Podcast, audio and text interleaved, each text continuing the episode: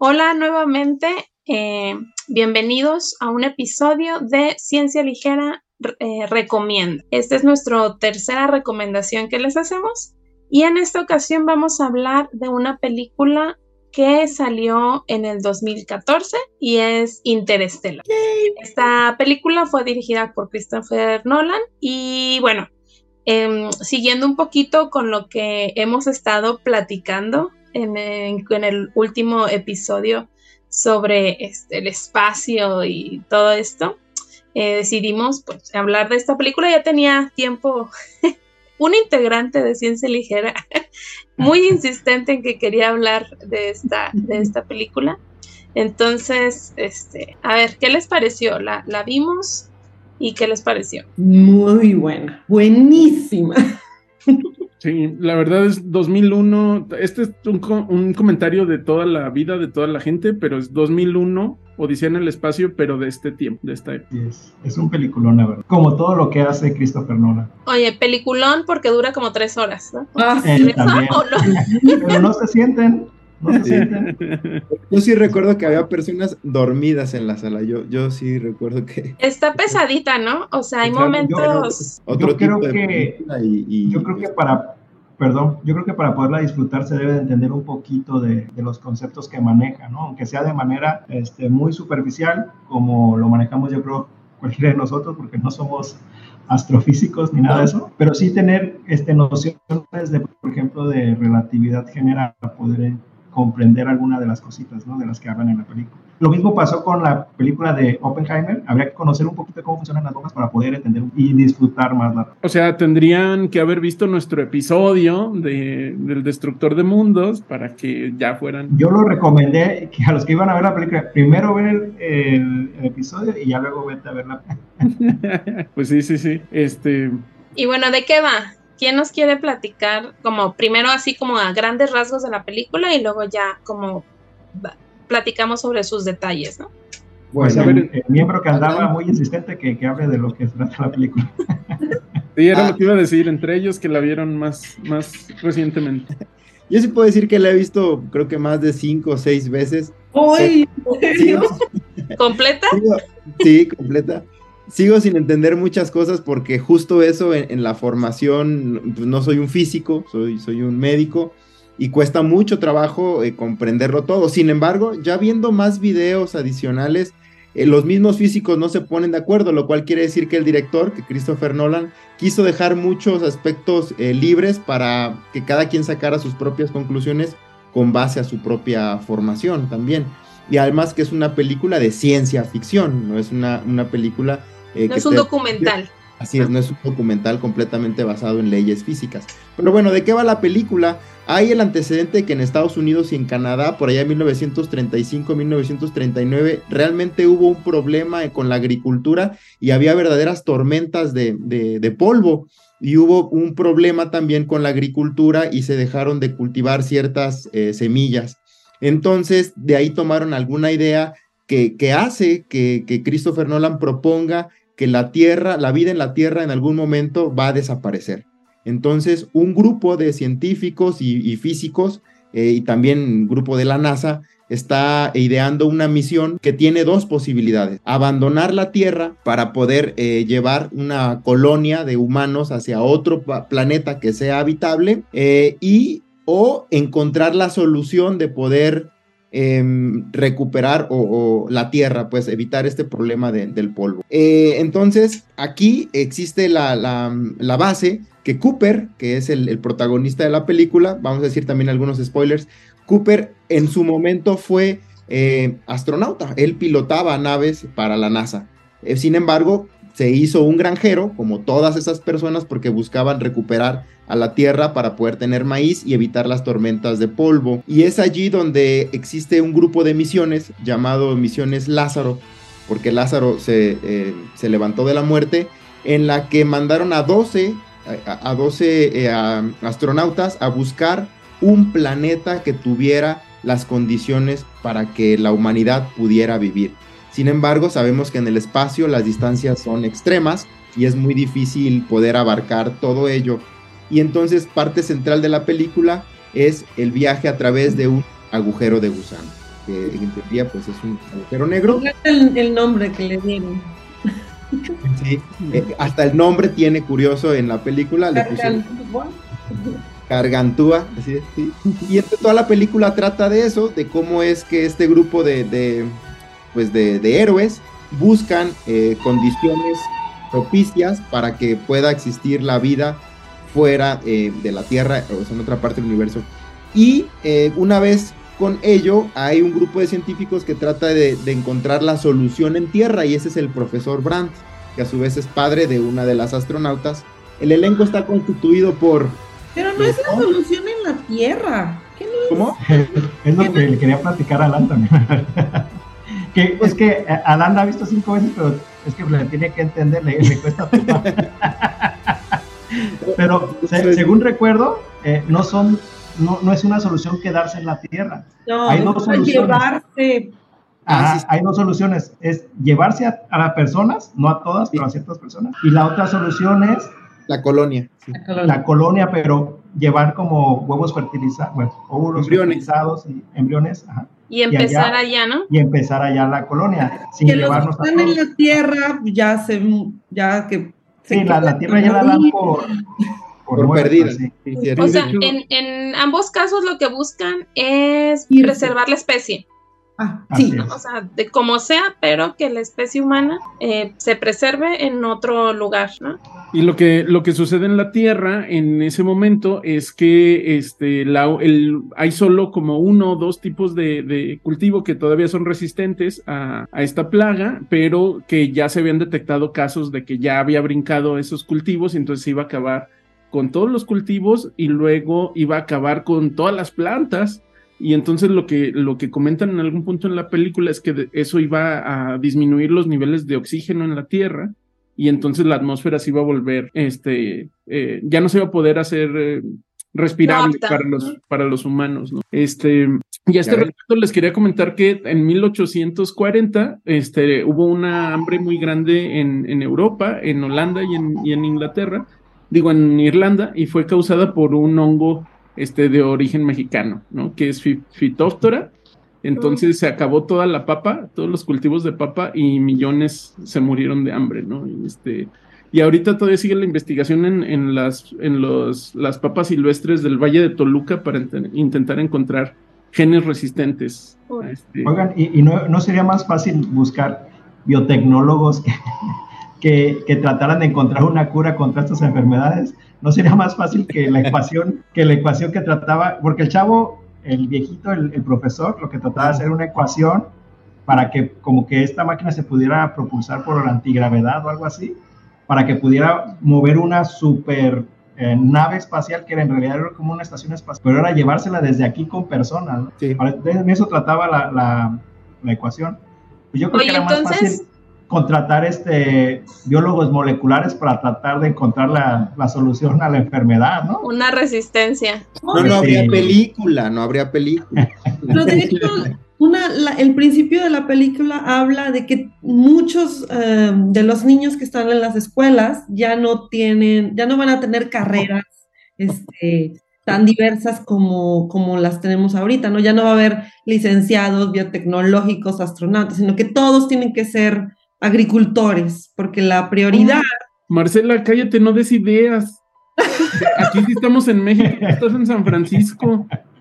Lo que necesitamos en el país. Ya no hay matemáticas. Cómo trabajar la tierra. No necesitamos biotecnólogos. Que, es un error de la, de la película. Si uno ah, de la película.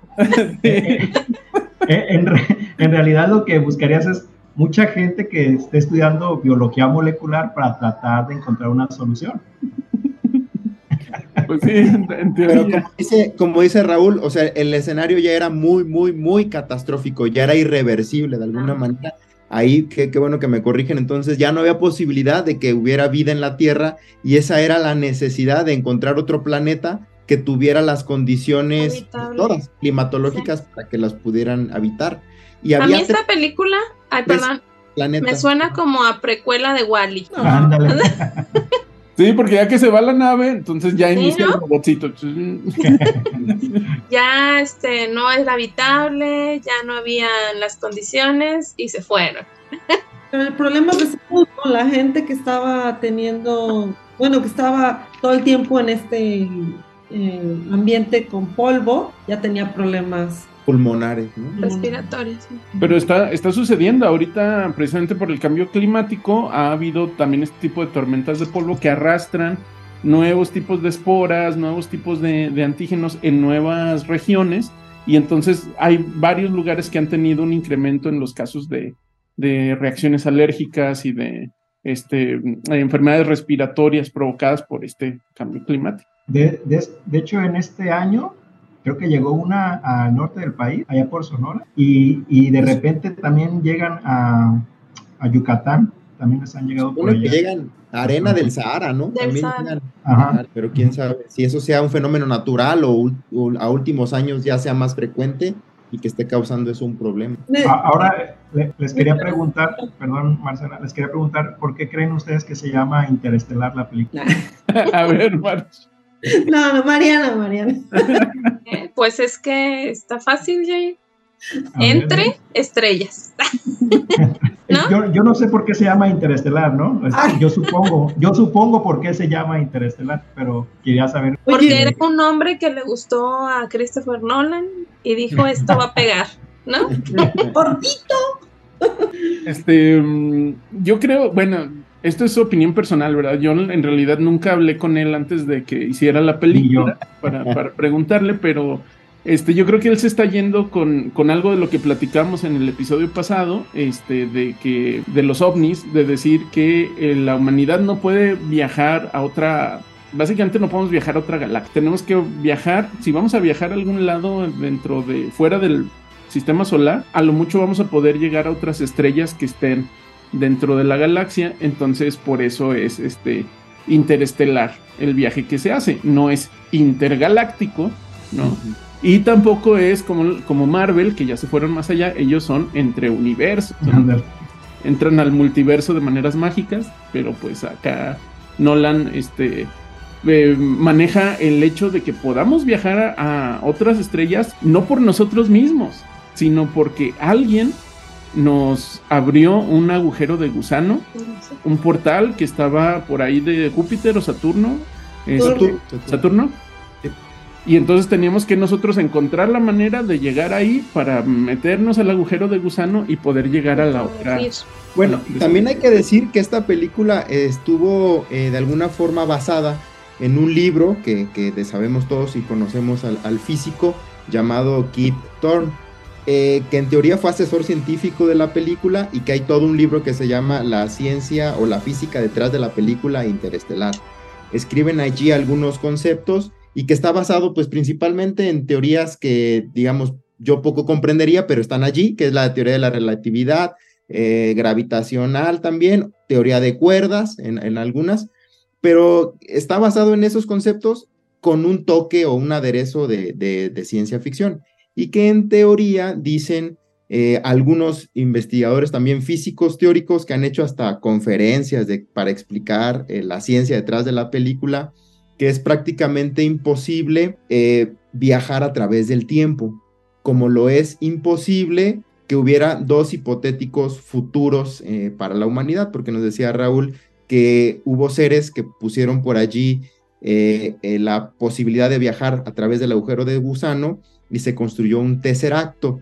Em, entonces, eh, dan a entender en la película, dice Cooper, pues que eso lo hicieron los mismos humanos, pero humanos capaces de, haber llegado a, dominar la quinta dimensión, creo que una, una quinta dimensión.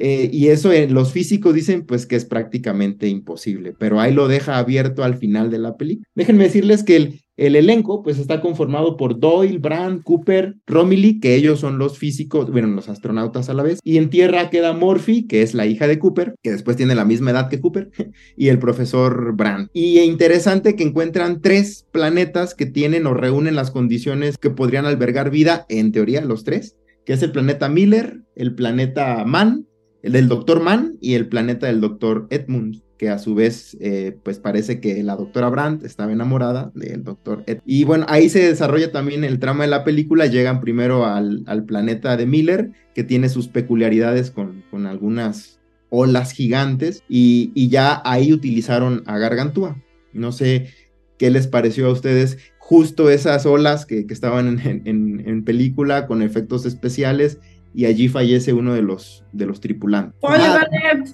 Y que una hora eran siete años acá en, en la Tierra. Ah, Eso sí. es lo que iba a comentar. Más, más que, más que la hora ¿eh? de, de, ya tiene como siete años esa cosa. Sí, ya ahorita ya no se spoiler. Sí, va. Siempre, es el internet, siempre va a haber alguien que se no. o sea, una de las cosas importantes de, del viaje a ese planeta, más que las olas y que si eran muy gigantescas, para los sur, eh, es el hecho de que de los tres planetas que seleccionaron en ese planeta, había el riesgo, bueno, no era el riesgo, sino que se sabía que si iban ahí, el tiempo ahí caminaba más despacio. Lento. Más despacio, lento. más lento, exacto. Y eso lo que provocaba es que si ellos iban a ese planeta y pasaban una hora, lo que sucedía es que fuera de, de, de esta zona donde estaba el planeta, según los cálculos, iban a transcurrir siete años, ¿no? Y, y, y en la película lo que tenían planeado era ir, ver qué onda y regresar. Minutos. Ajá, minutos para que fueran como unos pocos años, pero ahí se encontraron con, un, con esta una superola y que les mojó el motor y que y entonces pasaron más de siete años y de hecho cuando regresan ya a la nave, su, uno de los compañeros que se quedó en la nave ya está un poquito viejito, ¿no? Ya mayor de edad, por el hecho de, aunque estuve, estaban cerca, no estaban tan lejos hasta la... En realidad no fueron siete años, se quedaron creo que más de una hora y pasaron 23 sí. años. 23, ajá, sí, eso. Uh -huh. Algo así dijeron, o sea, no... Sí, o sea, el de una hora equivalía a siete, a siete años. Pero se tardaron no, más. Sí, quedaron más, más tiempo del que ellos tenían previsto. ¿Y por qué, Jair? Cuéntanos, ¿por qué, por qué sucede ese efecto? Si estás en un planeta como Miller, ¿por qué el tiempo pasa más lento? Dicen que dilata el tiempo. ¿no? Yo, yo, creo que eso lo puede responder mejor Raúl, pero ta también es por este, la relatividad general. Se supone que cuando un cuerpo está en cerca de un cuerpo supermasivo, la gravedad hace que distorsione el tiempo. Entonces, por ejemplo, si nosotros estamos en cerca de este hoyo negro que es gargantúas que son supermasivos y que distorsionan el tiempo, y hay otra persona que sería el cuate de la nave y los dos tenemos un, un, este, un reloj, nosotros vamos a ver el chavo de acá y el chavo que está en Gargantúa, ambos van a ver que su reloj está caminando normal, pero si el chavo que está en la nave tuviera un telescopio y estuviera viendo el, el, reloj de los chavos que están en el planeta, ven que las manecillas van mucho más lento. Lo que sucede es como que el tiempo se, se hace más lento en, en, en un lugar supermasivo que, que, fuera de ese lugar supermasivo y eso es lo que no sucede. Pero es, edad, ¿no? ajá, la, a, a, a rasgos generales. Tiempo. Y eso, eso es un efecto de cualquier este, cuerpo masivo que, que, tiene la capacidad de doblar el espacio. De hecho, ya se han hecho experimentos este, con mediciones en la base de la Torre Eiffel y en la punta de la Torre Eiffel, ¿no? Y el tiempo pasa diferente. En la punta de la Torre Eiffel, cuando estás más alto, que en la base, y porque estás más cercano ah. al centro de la Tierra. Claro, esta diferencia es de punto cero cero cero cero cero cero cero cero cero cero un segundo. Oye, Raúl, pero no te ves tan lejos. O sea, también si estás en una conferencia bien aburrida, el tiempo pasa diferente. Pero ahí, este, ojo, ahí depende de, del observador. O sea, la persona que está arriba de la Torre Eiffel y la persona que está en el suelo, ellos, si ven su reloj, ellos es ven normal. Que, que, va normal, ajá. Pero la cosa es, si el que está en el suelo ve el reloj del que está allá en la Torre Eiffel, ahí va a notar que va este, más rápido en este caso porque está más leja, alejado de la gravedad, ¿no? que en teoría tiene base en, en, teorías de la gravitación de Einstein. Estaba, estaba viendo ahí las fechas y, por ejemplo, la teoría curvatura del tiempo es de 1907 curvatura espacio-tiempo dentro de la teoría gravitacional es de 1902. Siguen utilizando esos, eh, pues esos grandes aportes de, ese físico excepcional que fue. Sí, sí, sí. Y que, decíamos en el, también en el capítulo pasado que siempre están intentando este, probar que está mal esta teoría y pues hasta la fecha ha aguantado todas las pruebas que, se le han, que se le han puesto. A la, relatividad general. Sí, eh, eh, del experimento de los más sonados que dieron como pie a decir que Einstein estaba en lo correcto fue el de, el de ver cómo se distorsiona la, la luz cuando pasa a través de un, este, de ah. un cuerpo masivo. Lo que pasa... Lo que pasa es que la estrella se iba a poner en relación a la Tierra, la estrella iba a estar atrás del Sol, entonces iba a estar oculta por el Sol, ¿no? Y en un, en un caso normal, pues tú no puedes verla porque está atrás del Sol, pero el Sol emite luz. Pero en este caso, el eclipse iba a tapar la luz del Sol y entonces si estaba atrás del, del Sol no, no la íbamos a poder ver. Pero la teoría de Einstein decía que iba a ocurrir un efecto que se llama lente gravitación. Entonces, la luz iba a viajar hacia el Sol y luego iba a entrar en la curvatura gravitacional del Sol, ¿no? Y entonces la luz se iba a curvar y luego iba a continuar su camino derecho y nos iba a permitir ver la estrella que, está, que efectivamente estaba atrás del Sol, pero era la luz que se estaba curvando la que nos permitía verla en el caso de este eclipse. Entonces, si Einstein estaba mal, pues simplemente no íbamos a ver nada, ¿no? Porque la estrella se está ocultando atrás. Ya sabemos que la estrella está atrás del Sol. Pero Einstein estaba bien y entonces efectivamente la luz se curvó y llegó a nosotros y nos mostró la estrella cuando no deberíamos de poder verlas este, según, según la, teoría anterior, ¿no? Y entonces eso lo hizo famosísimo. ¿eh? En una de las conferencias que estaba viendo de esto de la ciencia detrás de, de la película, eh, uno de los físicos explicaba esto de la curvatura del tiempo con respecto al GPS, este posicionador satelital o algo así, y que en teoría eh, este GPS debe de reajustar su tiempo con el que sucede, con, con eh, que el que ocurre en la Tierra. Y en teoría decía que hay un adelanto de 38 microsegundos al día en el tiempo de, del GPS con respecto a la Tierra, es decir, son modificaciones reales del tiempo de acuerdo también a esta curvatura eh, propuesta por... porque, porque los satélites del GPS están en órbita, entonces están más lejos del centro de la Tierra, que es más masivo que nosotros. Bueno, bueno Raúl, y cuéntanos qué hay atrás de, de, ti en, el fondo. Aquí está la, la, foto de Gargantúa y el planeta, ¿cómo se llama, Marce? Miller. El planeta de Miller, ¿no? Que es el de, el de las olas. También la, la, el efecto gravitacional de la Luna también es sí ocasiona las olas que tenemos aquí en la, en la Tierra, pero en este caso parece ser que ocasionaba unas mega olas. Mega olas.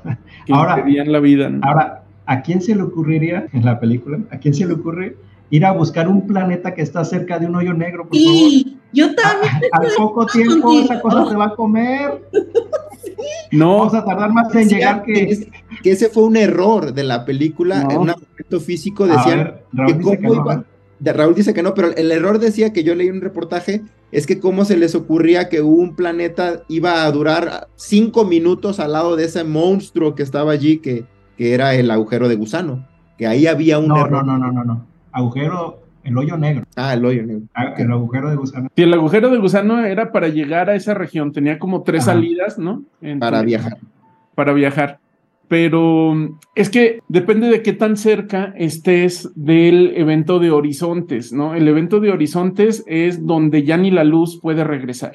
Entonces, una vez que pasas el evento de horizontes es como, como donde ya va saliendo el sumidero del hoyo negro.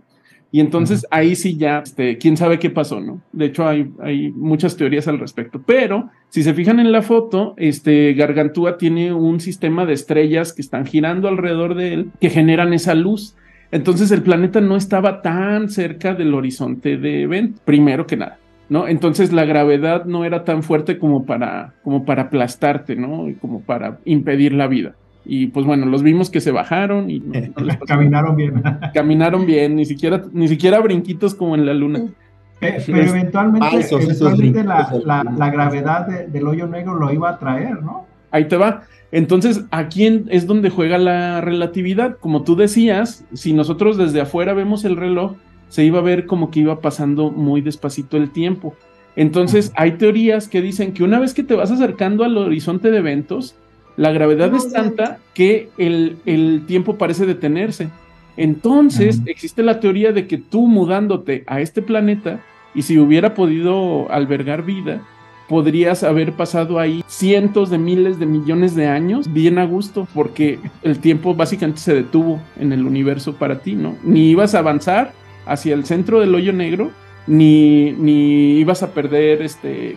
Ni te, ibas a, ni te ibas a preocupar por nada de lo que estuviera sucediendo afuera del universo, ¿no? Entonces, era así como, como una cámara donde no pasa el tiempo y ahí puedes vivir toda, toda la historia de la humanidad. Habría que, eh, sería bueno platicar sobre eso, ¿no? La, el tiempo como la cuarta dimensión y por qué, cómo, cómo nosotros lo vivimos en la Tierra y cómo es que,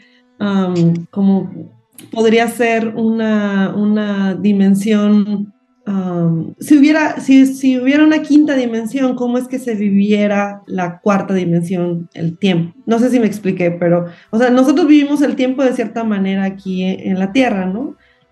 y, significa que no, no tenemos como, no podemos manipular el tiempo, no podemos ir al pasado, no podemos ir al futuro, estamos como atrapados en, en, el, en el momento, en el tiempo ¿no? que tenemos. Pero si hubiera, si estuviéramos en un planeta con cinco dimensiones, el tiempo sería una cuarta dimensión que podríamos nosotros um, manipular. Por ejemplo, uh, um, no sé si quieren ayudarme a explicar el, concepto, pero, se trata del, del, del, del tesa, Ceracto.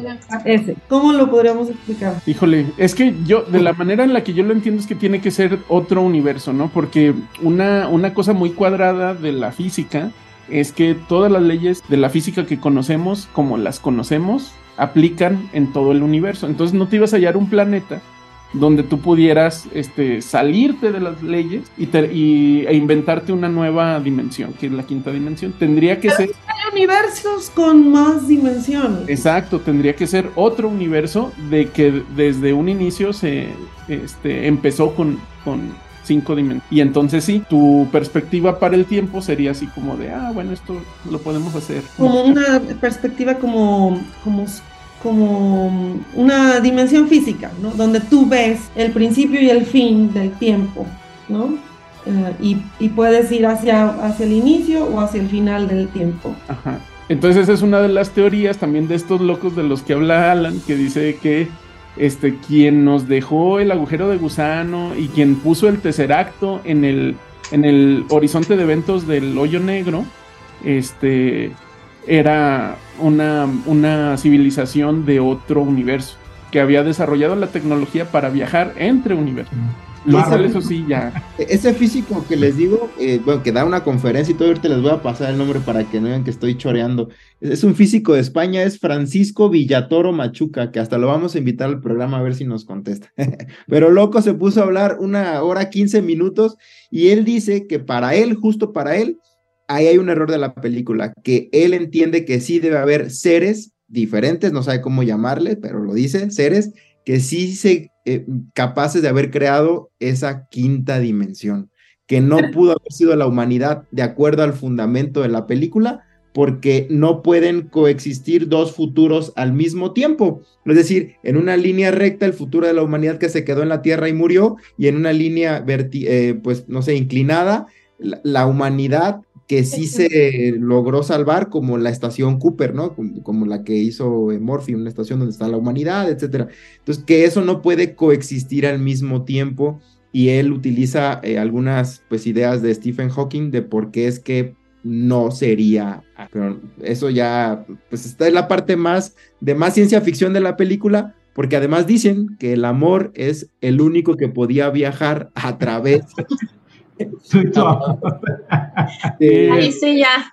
Ahí sí, esa es la, parte más criticada de la película. Ah, ahora, este, una cosa que les quería platicar de, ahorita que estamos en, el, en Gargantúa, pues ven en la película que hicieron una representación de, de este hoyo negro, que es un, un, anillo que lo atraviesa al parecer otro anillo. Entonces, eso salió como en el 2017, la película, creo. 15 Ay, después 2014. La, la película es del 14. Del 14. Y, y, hasta el 2019 salió la primera fotografía de, de un hoyo negro. Y muy, Fue muy famosa, si se acuerdan. Y, y, la gente dice, bueno, según el Kip Thor, que es el que dio una plática, que fue el que asesoró, que le dice que le escribían, oye, pero pues no lo hicieron muy bien con, con, la representación del hoyo negro. No se parece mucho, ¿no? He recibido emails de mucha gente diciéndome, vaya, lo hicieron bien, o no lo hicieron para nada bien, no hay ninguna barrera transversal ahí. ¿Y por qué tiene algo brillante de un lado y la tuya no tiene esa cosa brillando que está pasando? Bueno, hay una sola forma de explicar qué pasa aquí. La cámara de la película interestelar está a nivel del plano del disco, es por eso que se ve de esa forma en interestelar. Pero ¿qué pasa si cambiamos el ángulo y lo vemos sobre su polo norte, veamos qué sucede. Es muy obvio, ¿no? Ya no vemos su barra transversal. ¿Y qué pasa si lo desenfocamos un poco? Es que los radioastrónomos no tienen lentes de tan alta resolución. Que bueno, hay que aclarar algo, ¿no? Este, eh, Gargantúa, lo que nosotros vemos en la película de Gargantúa no es el hoyo negro. Lo que nosotros estamos viendo son estrellas este, y pueden ser hasta galaxias que están siendo comprimidas y tragadas y acercadas hacia el horizonte de eventos del hoyo negro, este, que estaría como en el mero centro, y ya lo que está pasando el horizonte de eventos y en el centro de Gargantúa, eso ya no se puede ver porque la luz no puede escapar esa gravedad ¿no? tan intensa. Entonces, nosotros dependemos de la luz para poder ver algo, y entonces eh, todo lo que está más allá de ese horizonte ya no lo podemos ver. Entonces ese halo son en realidad estrellas que están millones de años lejos todavía de, eh, del centro del hoyo. Oigan, y luego por ejemplo, bueno, ya platicamos en este primer planeta que visitan ellos, que cómo es el tiempo en relación al tiempo en la Tierra, ¿no? Pero también, pues no es como que salgan de aquí y lleguen en cinco minutos ahí al otro planeta, o sea, también es el tiempo que gastan en, en llegar a cada uno de esos planetas y en la película, si mal no recuerdo, se duermen, ¿no?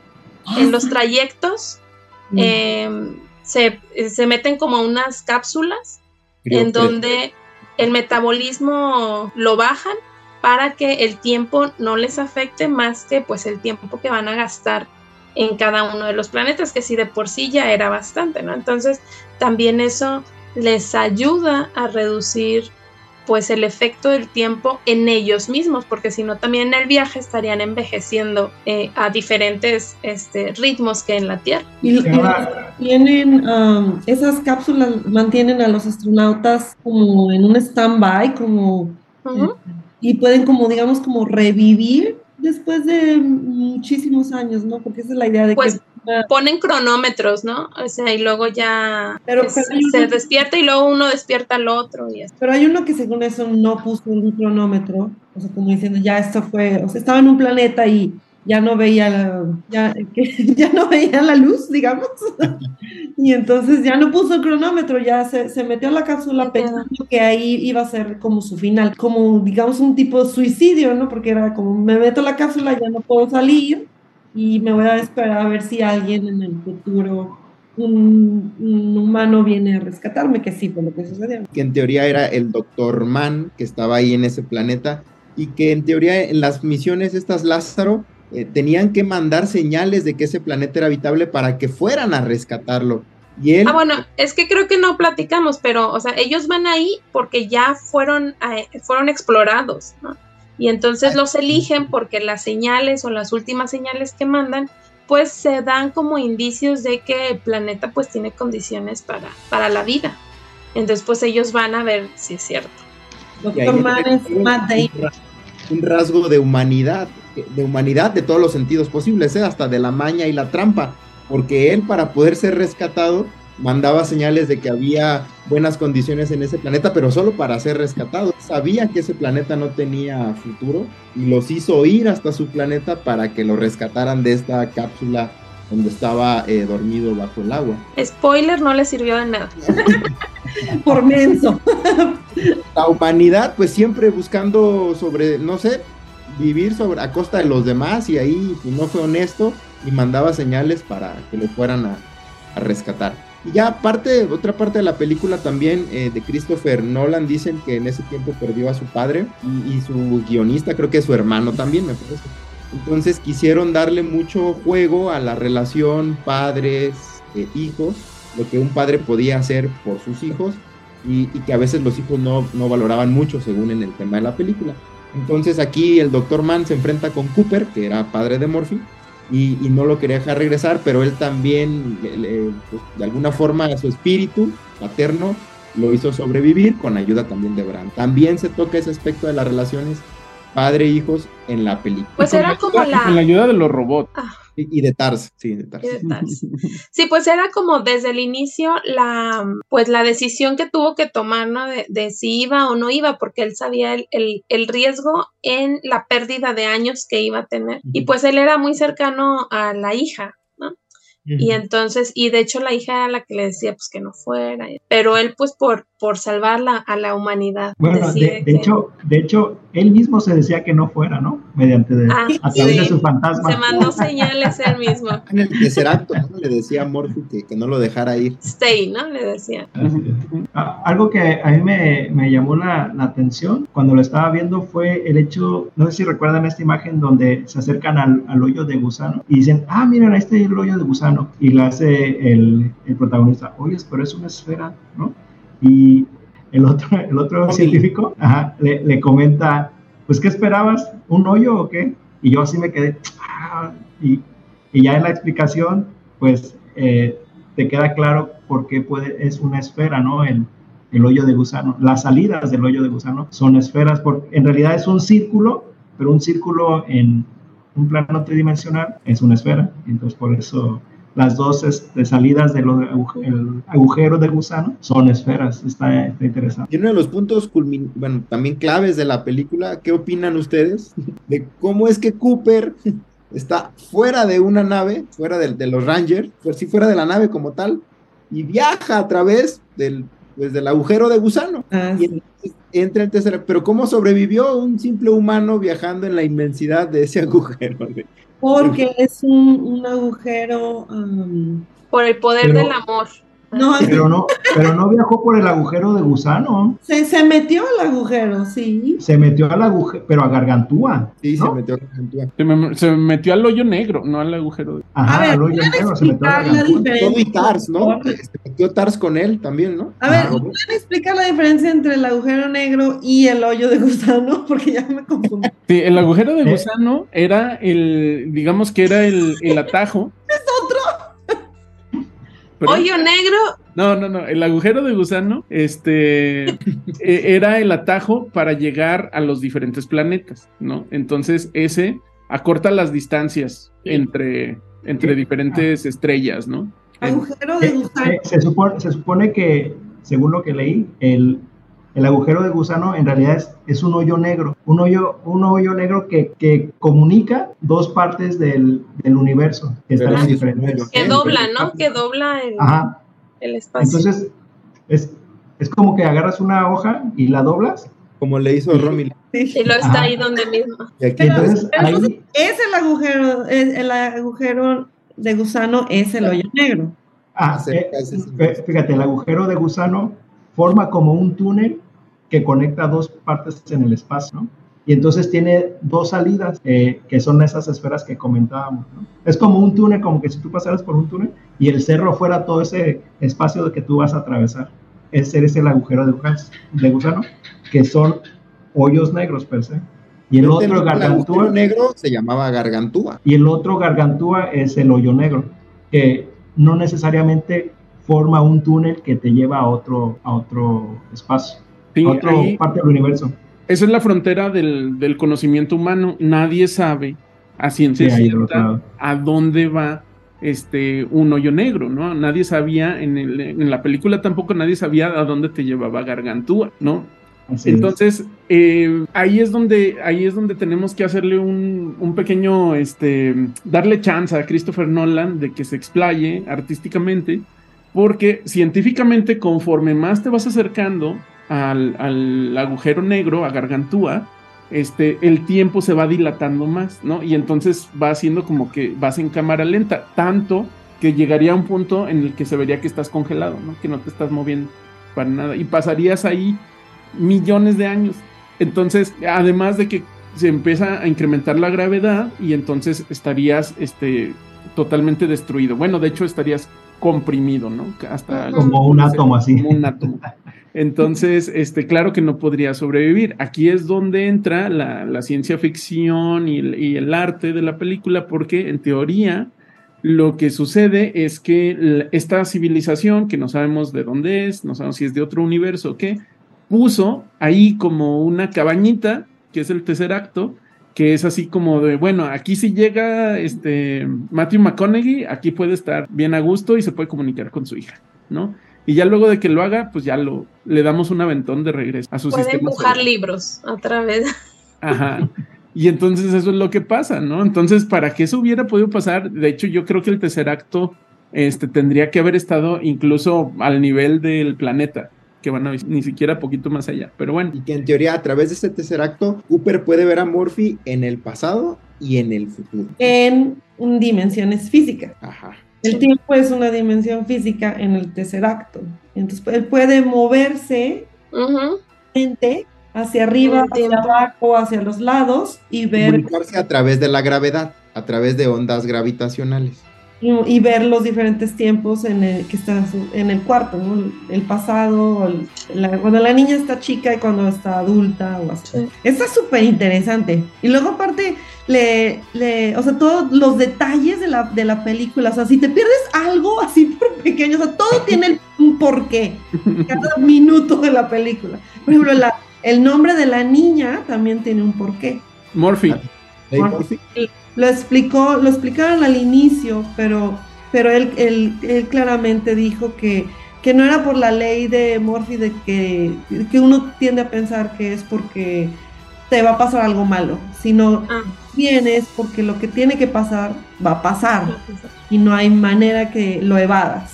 Y ese es, ese es lo que el sentido que le da o es la explicación del, nombre de su hija y es la explicación del tercer acto, en donde están aplicando un, un principio de un científico que se llama Novikov, en donde dicen que que, el, que, ese espacio en donde el tiempo es um, um, la sucesión de eventos desde que el astronauta dejó el cuarto de su hija, fue al espacio, fue al tercer acto, le, dio todas las, señales que necesitaba y luego regresó. Todo ese era un ciclo de tiempo de, ciertos eventos que sucedían y que era un círculo. No hay, no hay no hay inicio final, o sea, todo lo que tiene que pasar va a pasar exactamente igual, o sea, no, no hay un, ah, un viaje en el tiempo, sino que todos los eventos en el, en,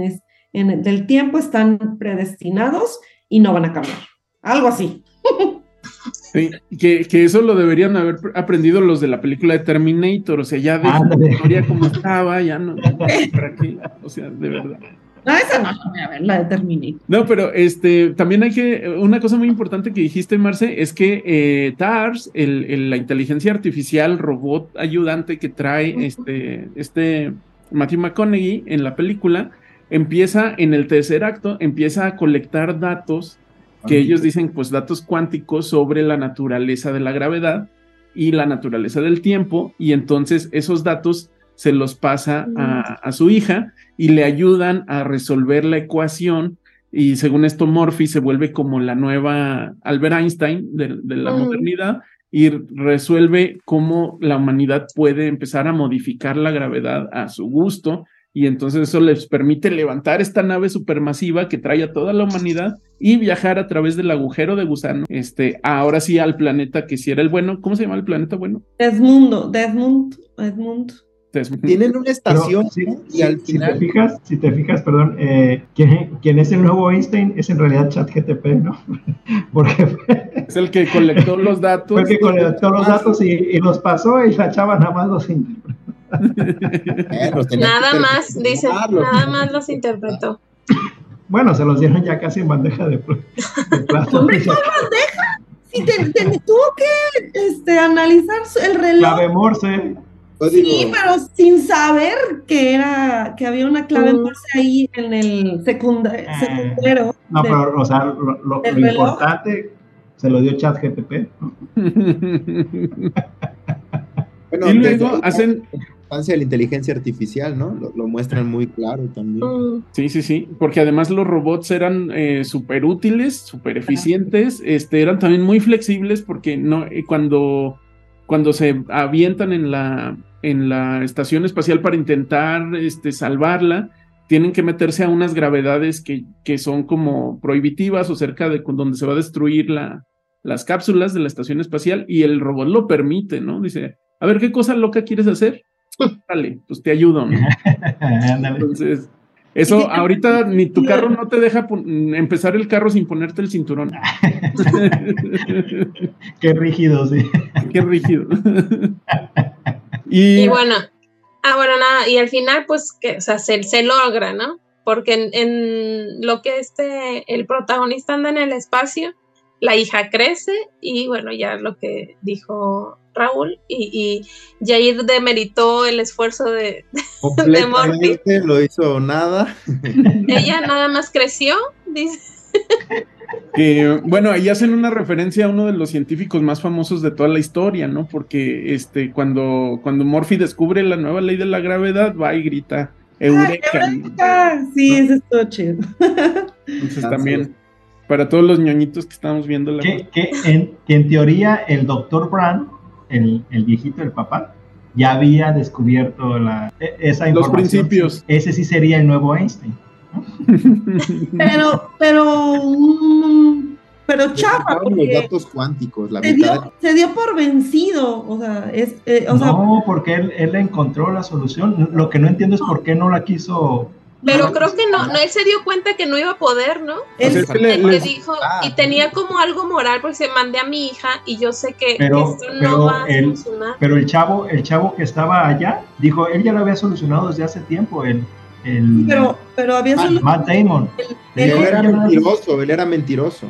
No, pero es que había, había yo entendí que el, señor este, el científico ya viejito, ya había descubierto que al solucionar la ecuación lo que necesitaba era cierto tipo de datos que no podía obtener de ninguna fuente, nada más de un hoyo negro si alguien pasaba por ahí, una cosa rara. Y entonces él asumió que eran datos que no iba nunca a poder obtener o a, ah.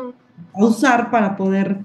Um, ah, y pues ahí está El problema fue que asumió que no iba a tener acceso a los datos y se dio por vencido. Bueno, se murió. de hecho, tiene una, una pelea con Morphy, ¿no? O sea, dice, pues no me lo dijiste, o sea. Desde un inicio. Tú ya sabías y, dejaste que se fueran. Y... Sí, sí, sí. Pero si no se hubieran ido, no hubieran pasado por el hoyo. Que de nuevo, de nuevo eso está basado en científicos reales porque hace algunos, algunos años y bueno, todavía hay investigadores que estudian esta teoría de cuerdas que trata de fusionar la mecánica cuántica, que es la ciencia de las cosas muy pequeñitas, subatómicas, con la gravedad de Einstein. Entonces esto ha sido muy difícil de lograrse y las personas de la teoría de cuerdas dicen que este, tienen un modelo. Que propone que esto puede funcionar de una manera, pero para demostrar ese modelo se necesita un acelerador de partículas del tamaño del sistema solar. Entonces, eh, no se puede confirmar esa teoría, sí o no, porque no existen los datos y las personas que contribuyeron a este modelo, pues jamás van a recibir el premio Nobel de física. Entonces, este es el equivalente de, este Michael Caine en la, en la película. No, sí, puros detalles, todo, o sea, tienes que... Christopher Nolan siempre invita a Michael Caine, ¿no? Sale, es, es, reiterante su papel en las películas de... No salió en, no salió en este, no, no salió, pero salió un chorro de, de él, ¿no? En varias películas de pero no en esta. En Oppenheimer no salió, quién sabe por qué. Siempre salen los mismos. Y, y, la película acaba también muy interesante y deja abierta la posibilidad si realmente van a llegar a vivir en algún momento y quién va a vivir en el planeta Edmund. Porque dejan ver ahí a Brandt que está solita y, y su hija Morphy le dice que ella está sola en un planeta desconocido que necesita que la acompañe. Entonces la hija Morphy, ya grande en edad, le dice a, Cooper, a su hijo, que tiene que ir a buscar a Brand. Su papá. A su papá. A su papá. digo que no le entiende, ahora tiene que... no, sí, sí. Morphy le dice a su papá, perdón, que tiene que ir a buscar a la doctora Brand al planeta Edmund. Lo cual se me hizo una jalada, porque si de por sí el Cooper ya vino de todo este relajo, ya estuvo en el espacio, ya no... Ya pero ya sabe cómo llegar. Sí, pero ya sufrió. Llega a un lugar este, seguro en donde puede vivir una vida normal y la hija lo más nuevo y ahí va. O sea, y el otro... sí se va. Es que es el amor que viaja a través de... La quinta, en la... Yo no iría ya, si no, bueno, sobreviví a todo esto y todavía quiere volver a ir, no. No, pero el robot le acompaña, se lo lleva. Sí. Pero bueno, fíjate, la película está en el futuro, entonces sí, sí es realista porque en el futuro nadie está pensando en jubilarse, ¿no? Ya de entrada nuestra generación no se va a poder jubilar ni retirar. Y, además yo creo que la, velocidad de las, de las naves que ahora agarraría sería, sería mayor porque como ya tienen resueltas estas ah. situaciones de la gravedad, pueden viajar este, mucho más rápido, en teoría. A ese, a ese respecto, no sé si de una vez le soltamos el datillo. De una vez, ñoño. Este fue un, ha sido un científico mexicano el que propuso este, la posibilidad de viajar eh, a velocidades más rápidas que la luz, este, y eso se lograría creando una burbuja gravitacional. Entonces lo que haces es este, apretar el espacio de frente a ti, frente a la nave, y estirar el espacio detrás de ti. Entonces la nave no cambia de posición, pero estiras y, aprietas el, el, espacio. Entonces cuando lo sueltas, terminas más adelante de donde iniciaste, ¿no? Y entonces eso es independiente del tiempo. Entonces, eh, si logras hacer eso, puedes viajar una distancia de años luz, lo puedes viajar en un segundo. Ah, Depende de los extraterrestres ya lo, ya lo hicieron. O sea, si un humano ya, si un humano ya lo pensó, los extraterrestres ya lo desarrollaron. No existen. extraterrestres. pueden viajar. Hay que invitar a ese físico mexicano, Raúl, para que, nos venga a platicar cosas. sí, es, un investigador, es un matemático, físico matemático de la UNAM, que creo que no trabaja en la, no, no está en México, pero se llama Alcubierre, ¿no? Y de esta este, nave se le conoce como la nave o la física de Alcubierre. Ah, pues que nos platique de eso. Pero, pero es, pero, o sea, no hay, obviamente es una teoría, no hay manera. ¿De comprobar? Todavía. Sí. Sí, necesitarías, para poder modificar el espacio a tu alrededor, necesitas cantidades de energía este, que no se pueden obtener. Necesitaríamos ser al menos civilización tipo 1 y ya dijimos que no somos. Que no estamos cerca. Porque no podemos utilizar todas las formas de energía que tenemos a nuestra disposición. Sí, vi su Pero los extraterrestres sí. Era, el sexto like que nos faltaba, March. ¿Cómo crees? Le puse este comentario y toda la cosa. muy bien, muy bien. Perfecto. Bueno, pues sí, entonces, eh, ¿recomiendan la película? Sí. Completamente. Veanla las veces que les sean necesarias. Así está, como Alan que ya va por la octava para entenderla bien. No, es que, a ver, sí es muy larga, y sí tiene muchos detalles y entonces en una dormitada, mira, ya se te pasó el viaje a un planeta, ¿no? Entonces, este, véanla, véanla las veces, está muy, está muy buena, Y bueno, ¿algo más que agregar? Tiene 8.7 de IMDb. 8.7 está muy alto para ser IMDb. Está bien. Eso quiere decir que todo el mundo le gusta la película. no, y, en las, y en las plataformas piratas está todavía como las más vistas, a pesar de que salió en el 2014. Es de las más vistas en las plataformas piratas. No es que yo las use, pero me documenté. bueno, ¿y en dónde está en legal? En HBO, ¿no? Está en HBO. Sí, en HBO. Y, en, Amazon Prime también eh, ah. está en Creo que también está en Claro Video. Ah, también en Claro Video. Ah. Que bueno, está, fue nominada para, para mejor este mejor audio, mejor edición, mejor este efectos de sonido, ah, mejores efectos visuales. y ganó, ¿no? Ganó un Oscar. Ganó el Oscar a mejores efectos visuales, pero no fue nominada a mejor director porque los de los de los Oscars son. porque no lo entendieron. O sea, Ay, ¿qué es eso de Pero sí ganó un premio de mejor director, ¿no? No fue el Oscar, pero fue otro. mejores efectos visuales fue el único que se llevó. No, de los Oscars, pero tiene otros premios aparte de los Oscars. Ah, creo que eh, mejor película en algún en algún premio y también creo que mejor director en, la comunidad de físicos. ¿eh?